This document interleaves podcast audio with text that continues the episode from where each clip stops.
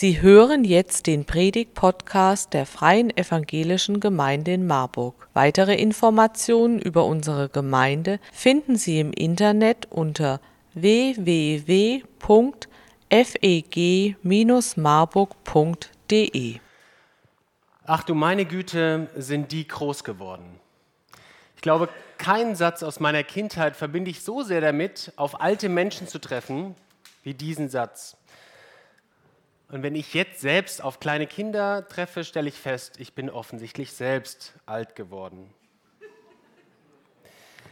Kinder wachsen im ersten Lebensjahr 25 Zentimeter. Ich glaube, ihnen wird dann irgendwann bewusst, je schneller ich wachse, desto schneller kommt der Zeitpunkt, wo ich nicht mehr getragen werde. Und dann verlangsamen sie ganz gezielt ihr eigenes Wachstum. Und ab dem vierten bis zur Pubertät wachsen sie dann nur noch 5 cm pro Jahr. Ich habe das mal durchgerechnet, das sind zwei Haaresbreiten pro Tag, je nachdem, wie viel Haarspray man aufgetragen hat, aber so im Mittel zwei Haaresbreiten pro Tag. Doch bei uns Menschen anders als bei Elefanten, anders als bei den Schneidezähnen von Nagetieren, hört Wachstum irgendwann auf. In der Regel wachsen Mädchen bis zum 16. Lebensjahr, Jungs bis zu ihrem 19. Lebensjahr. Das heißt, wenn du heute Morgen hier sitzt und bist erwachsen und mit deiner eigenen Körpergröße unzufrieden, der Zug ist leider abgefahren. Tendenziell fährt er eher irgendwann wieder rückwärts. Doch bedeutet eigentlich das Ende von körperlichem Wachstum auch, dass wir innerlich nicht mehr weiter wachsen? Wächst unser Selbstvertrauen weiter? Wächst unsere Freude, unsere Zufriedenheit weiter? Wachsen wir eigentlich im Glauben weiter? Ja, würde Paulus sagen. Zumindest kann der eigene Glaube weiter wachsen. Denn wie bei einer Zimmerpflanze gibt es bestimmte Bedingungen, die Glauben ermöglichen. Ein sonniger Standort, ausreichend Pflege, gute Erde, der passende Dünger. Das steht oft auf diesen weißen Kärtchen, die in der Erde stecken, die ich oft vor dem ersten Gießen schon entsorgt habe. Doch genauso ist es auch im Glauben. Es gibt bestimmte Dinge, die uns helfen, im Glauben zu wachsen. Und in dieser Predigtreihe wollen wir wieder neu lernen, wie Glaube, wie wachsender Glaube aussieht und wie das gelingen kann. Und wir blicken dafür, Jan hat es gesagt, in Paulus Brief an die Kolosser. Und wir werden uns anschauen, was hat das mit Erkenntnis zu tun, darum geht es heute. Wie kann man im Leid wachsen? Wie kann man in der Freiheit wachsen? Und wie wird es dann konkret in der Liebe und auch im Alltag? Dafür werdet ihr drei Predigten hören und zwei zusätzliche Einheiten. Viele unserer Hauskreise beschäftigen sich mit dem Thema und du kannst es auch gerne für dich zu Hause nacharbeiten, nachlesen in kleinen Gruppen oder alleine. Ihr findet dazu Material jeweils Sonntag oder Montag in der Gemeinde-App ich habe auch einige Exemplare ausgedruckt für alle die, die kein Internet zu Hause haben.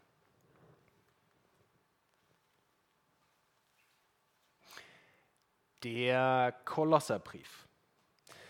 Ein paar Seiten Papyrus, vier Kapitel, 2042 Wörter bei Luther, 11.700 Zeichen, das macht ungefähr 42 Tweets bei Twitter. Das sind weniger Wörter, als ich in meiner Geschichte-Abiturklausur geschrieben habe. Das sind weniger Tweets, als Donald Trump an einem wütenden Nachmittag absetzt. Wobei ich mir gerade nicht sicher bin, ob er noch gesperrt ist oder nicht. Paulus schreibt diesen Brief an die junge Gemeinde in Kolosse in der heutigen Türkei.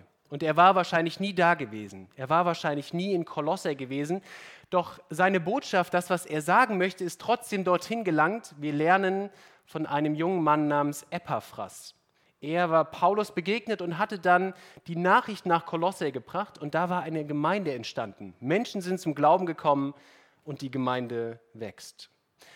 Doch nach diesem Zauber des Anfangs, nach der Euphorie, der Energie der ersten Tage, Wochen, Monate, kommen irgendwann erste Zweifel und Fragen. Und sie nagen an diesen frischen Trieben, an den frischen Wurzeln dieser jungen Christen.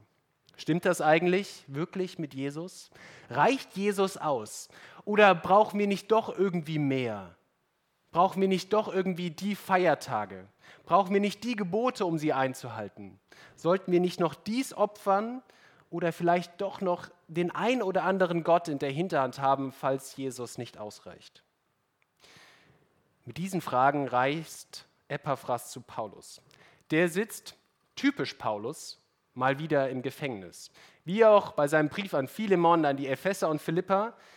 Nicht, weil er sich mit Sekundenkleber auf der Großseelheimer Straße festgeklebt hätte, sondern weil er ein Whistleblower war. Er hat Daten geleakt, würde man heute sagen. Er hat eine Wahrheit verkündet, die den Mächtigen dieser Welt gefährlich wurde. Und er wollte damit einfach nicht aufhören. Und so hört Paulus von der Lage in Kolosse und antwortet ihnen mit diesem Brief. Paulus stellt Jesus Christus in dem Brief in das Zentrum. Es kommt ihm darauf an, zu erkennen, wer Jesus ist. Das ist seine wesentliche Antwort. Wenn wir erkennen, wer Jesus ist, wer das verstanden hat, was das mit mir persönlich zu tun hat, der wird verändert. Ich glaube, sein Kernanliegen des Briefes lässt sich gut über Kolosser 2, die Verse 6 und 7 zusammenfassen.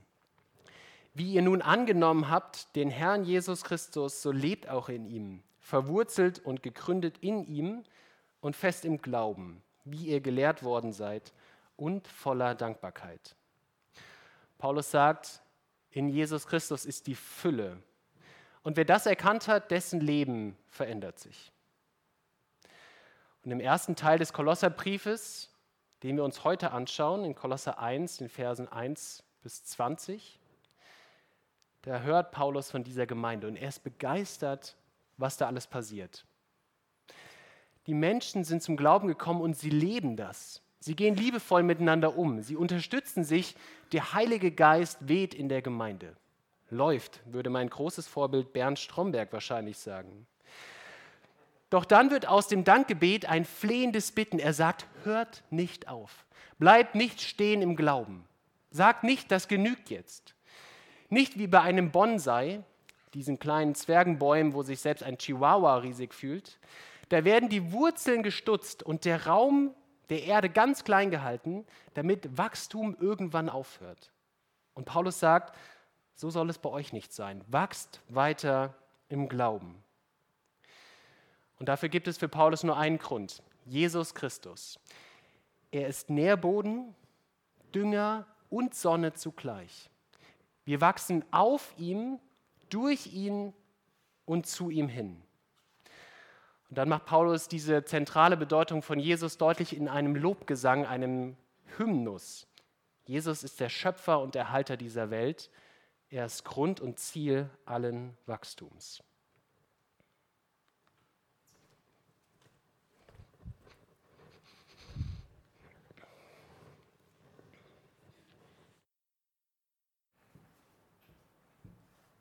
Lese aus dem Brief des Paulus an die Kolosser die Verse 1 bis 20 des ersten Kapitels. Paulus, Apostel Christi Jesu, durch den Willen Gottes und Timotheus, der Bruder, an die Heiligen in Kolosse, die Brüder und Schwestern, die an Christus glauben. Gnade sei mit euch und Friede von Gott, unserem Vater. Wir danken Gott, dem Vater unseres Herrn Jesus Christus, und beten alle Zeit für euch da wir gehört haben von eurem Glauben an Christus Jesus und von der Liebe, die ihr zu allen Heiligen habt, um der Hoffnung willen, die für euch bereit liegt im Himmel. Von ihr, von dieser Hoffnung habt ihr schon zuvor gehört durch das Wort der Wahrheit, das Evangelium, das zu euch gekommen ist. Wie in aller Welt, so bringt es auch bei euch Frucht und wächst von dem Tag an, da ihr von der Gnade Gottes gehört und sie erkannt habt in der Wahrheit. So habt ihr es gelernt von Epaphras, unserem lieben Mitknecht, der ein treuer Diener Christi für euch ist, der uns auch berichtet hat von eurer Liebe im Geist.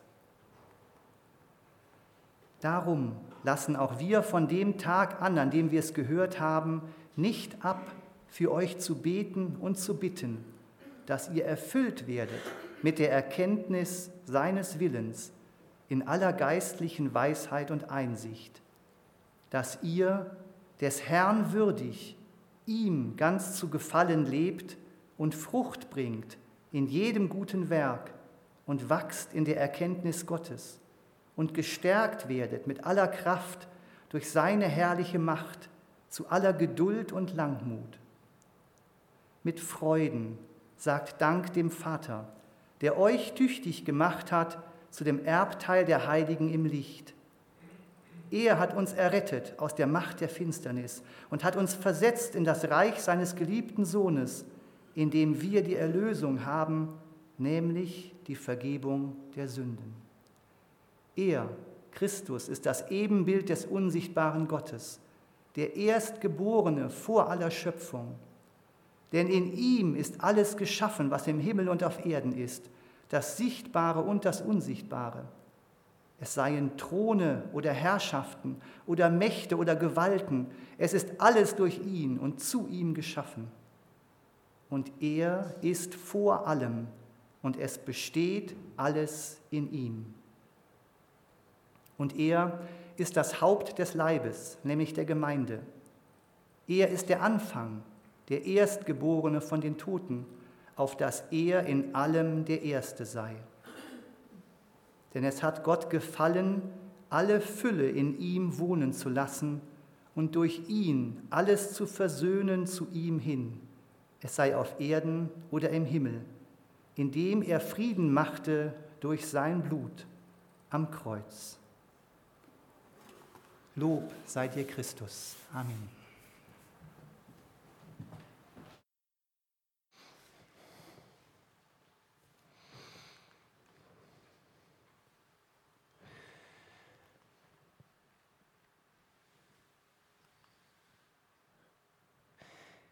In diesem zweiten Teil der Predigt möchte ich einen bzw. zwei Verse aus diesem größeren Abschnitt in den Fokus nehmen.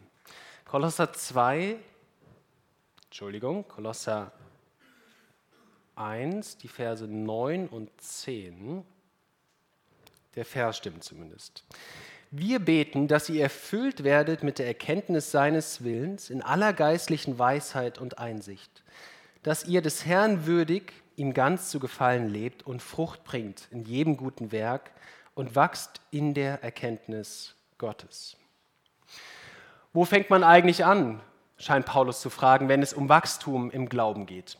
Fängt man bei neuer Erde an, vielleicht doch der schattige anstatt der sonnige Standort oder mehr Dünger? Die Antwort von Paulus finde ich erstaunlich. Paulus sagt, wenn wir uns fragen, wo fangen wir an bei Wachstum im Glauben, dann sagt er, fangt beim Verstehen, fangt bei der Erkenntnis an. Wer im Glaube wachsen will, der muss in der Erkenntnis wachsen. Das griechische Wort für Erkenntnis, Epignosis, rahmt diese beiden Verse. Er betet und er bittet, dass sie mit Erkenntnis erfüllt werden, dass sie dann in der Erkenntnis leben und dass sie dann wieder neue Erkenntnis bekommen. Wer sich mal wie ich ein wenig mit der philosophischen Erkenntnistheorie beschäftigt und dabei rein gar nichts verstanden hat, der stellt fest, etwas zu erkennen ist gar nicht so leicht. Deswegen möchte ich folgenden kurzen Fragen nachgehen. Was meint eigentlich Paulus, wenn er von Erkenntnis spricht? Was bewirkt Erkenntnis? Und wie bekomme ich eigentlich Erkenntnis? Wenn Paulus von Erkenntnis spricht, dann hat er nicht Schulunterricht im Kopf. Er denkt auch nicht an dicke Lexika. Er denkt auch nicht an Gelehrte oder Professoren. Dieses Wort für Erkenntnis begegnet uns 20 Mal im Neuen Testament. Und jedes einzelne Mal bedeutet es, Gottes Willen zu erkennen, Gott zu erkennen, Gottes Wesen zu erkennen. Es ist mehr als Gnosis, mehr als Wissen, mehr als irgendein Zusammenspiel von Synapsen in deinem Kopf. Mehr als Denken, mehr als Verstand. Es ist Epignosis. Eine Erkenntnis, die von oben auf uns herabkommt. Das meint diese Vorsilbe Epi. 2. Petrus 1. Gott gebe euch viel Gnade und Frieden durch die Erkenntnis Gottes und Jesus, unserem Herrn. Diese Erkenntnis kommt von Gott und sie bezieht sich auf Gott. Die Grundlage für Wachstum im Glauben ist zu erkennen, wer und wie Gott ist und was das mit dir und mir persönlich zu tun hat. Diese Erkenntnis ist mehr als ein Verstehen in unserem Kopf. Und gleichzeitig hat es etwas zu tun mit gründlichem Nachdenken, zu hören, zu lesen, sich auszutauschen, wie Gott, wie Jesus sind. Diese Erkenntnis ist mehr als ein Gefühl in meinem Herzen. Und gleichzeitig hat es etwas mit tiefen Emotionen zu tun, zu spüren, zu fühlen, dass Gott mich liebt. Und diese Erkenntnis ist mehr als ein Erlebnis in deinem Leben, doch gleichzeitig hat sie etwas mit Erfahrung zu tun, im Leben zu sehen, dass Gott mich begleitet und trägt. Auf jeden Fall hat Erkenntnis etwas mit Wahrheit zu tun. Und in einer Zeit von Fake News, falsch meldenden Trollarmeen, subjektiven Wahrheiten und einer maximalen Beliebigkeit der Meinungen erscheint ein Anspruch auf Wahrheit, sagen wir mal, sportlich. Doch es geht um Wahrheit. Die biblischen Autoren sprechen von Wahrheit. Zugegeben, sie ist für viele verborgen, für manche nicht verständlich und für die allermeisten ist diese Wahrheit nicht glaubhaft. Doch die Bibel hält für wahr, dass Gott existiert, dass er der Schöpfer der Welt ist, dass Jesus Christus von den Toten auferstanden ist, dass es eine Vergebung der eigenen Schuld gibt, dass der Heilige Geist in uns lebt und dass es ein ewiges Leben gibt. Wenn Paulus also von Erkenntnis spricht, meint er, Gottes Wille zu erkennen, Gottes Wesen zu erkennen und darin dann auch mich selbst mehr zu erkennen. Was aber bewirkt Erkenntnis? Wir haben schon gehört, Erkenntnis ist irgendwo hier. Erkenntnis ist irgendwo auch hier, aber Erkenntnis ist irgendwo auch hier. Wer sagt, er hat Gott erkannt, aber sein Leben verändert sich nicht, der hat Gott nicht erkannt. Wenn ich im Sommer einen Stand mit kostenlosem Eis sehe, dann gehe ich hin und hole mir ein Eis. Also mal abgesehen von Geschmacksvorlieben und Laktoseintoleranz, ich gehe hin und hole mir ein Eis. Wenn ich zu meinem Auto gehe und sehe, dass sich eine Radmutter vom Reifen gelöst hat, dann ziehe ich sie wieder fest. Wenn ich erkannt habe, dass mir jemand etwas unfassbar Wertvolles geschenkt hat, dann sage ich Danke. Erkenntnis verändert unser Leben und Leben bewirkt dann wiederum Erkenntnis. Doch Paulus spricht nicht von einem Kreislauf. Paulus spricht von einer Spirale. Man kommt nicht wieder da raus, wo man gestartet ist. Erkenntnis zeigt sich im Leben, bewirkt neue Erkenntnis, zeigt sich wieder im Leben, bewirkt neue Erkenntnis. Du kannst dir aussuchen, ob diese Spirale nach unten in ein immer tieferes Verständnis zu Gott führt oder ob sie nach oben führt in eine immer größere Nähe. Aber man kommt nicht wieder da raus, wo man angefangen hat. Erkenntnis bewirkt Veränderungen. Dass ihr des Herrn würdig, ihm ganz zu gefallen lebt und Frucht bringt in jedem guten Werk. Paulus rahmt dieses neue Leben in Christus durch Erkenntnis. Äußerlich wird etwas sichtbar, was innerlich wir erkannt haben. Doch woran sehe ich eigentlich, ob jemand glaubt? Woran sehe ich eigentlich, ob jemand erkannt hat, wer Jesus ist? Gar nicht so leicht. Selbst für mich ist es ja schon schwer, bei euch einzuschätzen, ob ihr versteht, was ich jetzt gerade sage. Zugegeben, es gibt Anzeichen. Ab und zu mal ein gnädiges Lächeln über einen schlechten Witz, ein wohlwollendes Halleluja zum passenden Zeitpunkt, ein kritisches Kopfschütteln bei meiner Kernbotschaft. Doch zugegeben, ich kann natürlich nicht in eure Köpfe und auch nicht in eure Herzen schauen. Bleibt deswegen diese Erkenntnis unsichtbar? Nein, bleibt sie nicht. In Matthäus 7 lesen wir davon, dass so wie man bei einem Baum sehen kann, dass er lebendig ist daran, dass er Früchte bringt, so sieht man auch den lebendigen Glauben, die Erkenntnis eines Menschen daran, dass sein Leben Früchte bringt. Und Paulus beschreibt es dann später in Kolosser 3. Diese Früchte sind, weil ich erkannt habe, dass Gott mich liebt, kann ich andere lieben. Weil ich erkannt habe, dass Gott mir vergeben hat, kann ich anderen vergeben. Weil Gott mit mir geduldig war, kann ich auch geduldig sein. Weil Gott sich ganz klein gemacht hat, kann ich anderen dienen. Wer Gott erkannt hat, der lebt wie einer, der Gott erkannt hat. Wie aber bekomme ich diese Erkenntnis? Vielleicht zum ersten Mal heute Morgen so richtig, vielleicht aber auch nach Jahren und Jahrzehnten des Christseins wieder neu. Gibt es sowas wie eine Zutatenliste, ein himmlisches Erkenntniskochrezept? Oder wie bei einer Pflanze eine kleine Erkenntnispflanzenpflegeanleitung in die Erde gesteckt? Oder vielleicht einen göttlichen Erkenntnisshop, wo ich mit PayPal etwas kaufen und bezahlen kann? Ja, gibt es. Und nein, gibt es nicht. Lieber Henk, für dich zu Hause, wir sind wieder beim Stichwort theonome Reziprozität. Gott handelt und der Mensch handelt. Ein Gott, der sich mitteilt und ein Mensch, der sucht, sie kommen auf eine wundersame Art und Weise zusammen. Auf der einen Seite lesen wir bei Timotheus, möchte, dass Gott, möchte Gott, dass alle Menschen zu dieser Erkenntnis kommen. Er möchte, dass Menschen ihn erkennen, ihn kennenlernen. Und dafür sucht er Beziehung mit uns. Er redet, er kommuniziert, er teilt sich mit. Wir nennen das eine Offenbarung. Etwas Verborgenes kommt zum Vorschein. Denn auf Gottes Willen haben wir keinen Zugriff. Wir können nicht wie bei einem EC-Automat unsere Karte reinschieben und dann kommt ein Bündel Erkenntnis raus. Nein, Gott muss sich mitteilen. Und das tut er und das hat er getan.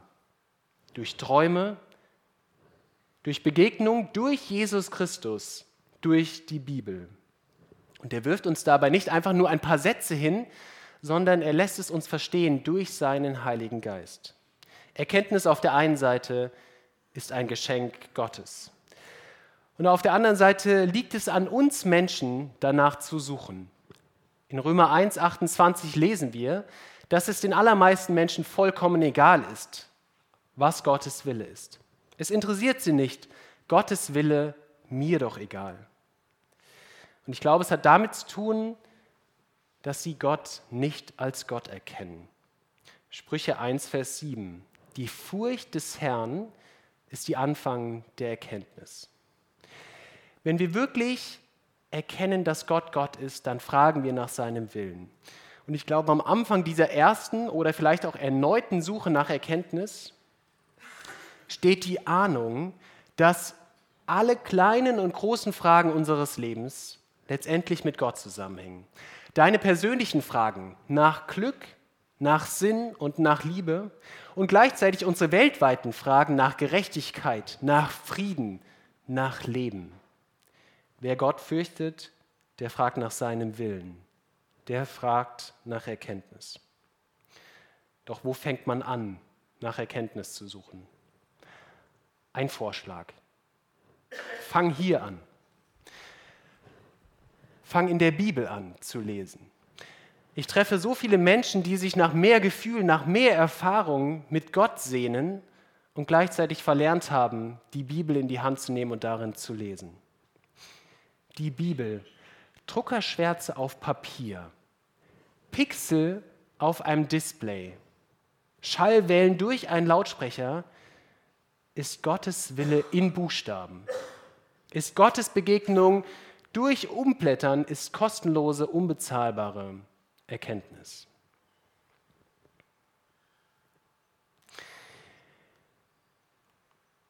Ich schließe mit der wichtigsten Erkenntnis von allen.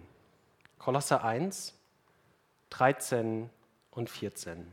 Er hat uns errettet aus der Macht der Finsternis und hat uns versetzt in das Reich seines geliebten Sohnes, in dem wir die Erlösung haben, nämlich die Vergebung der Sünden. Die erste und die wichtigste Erkenntnis ist folgende.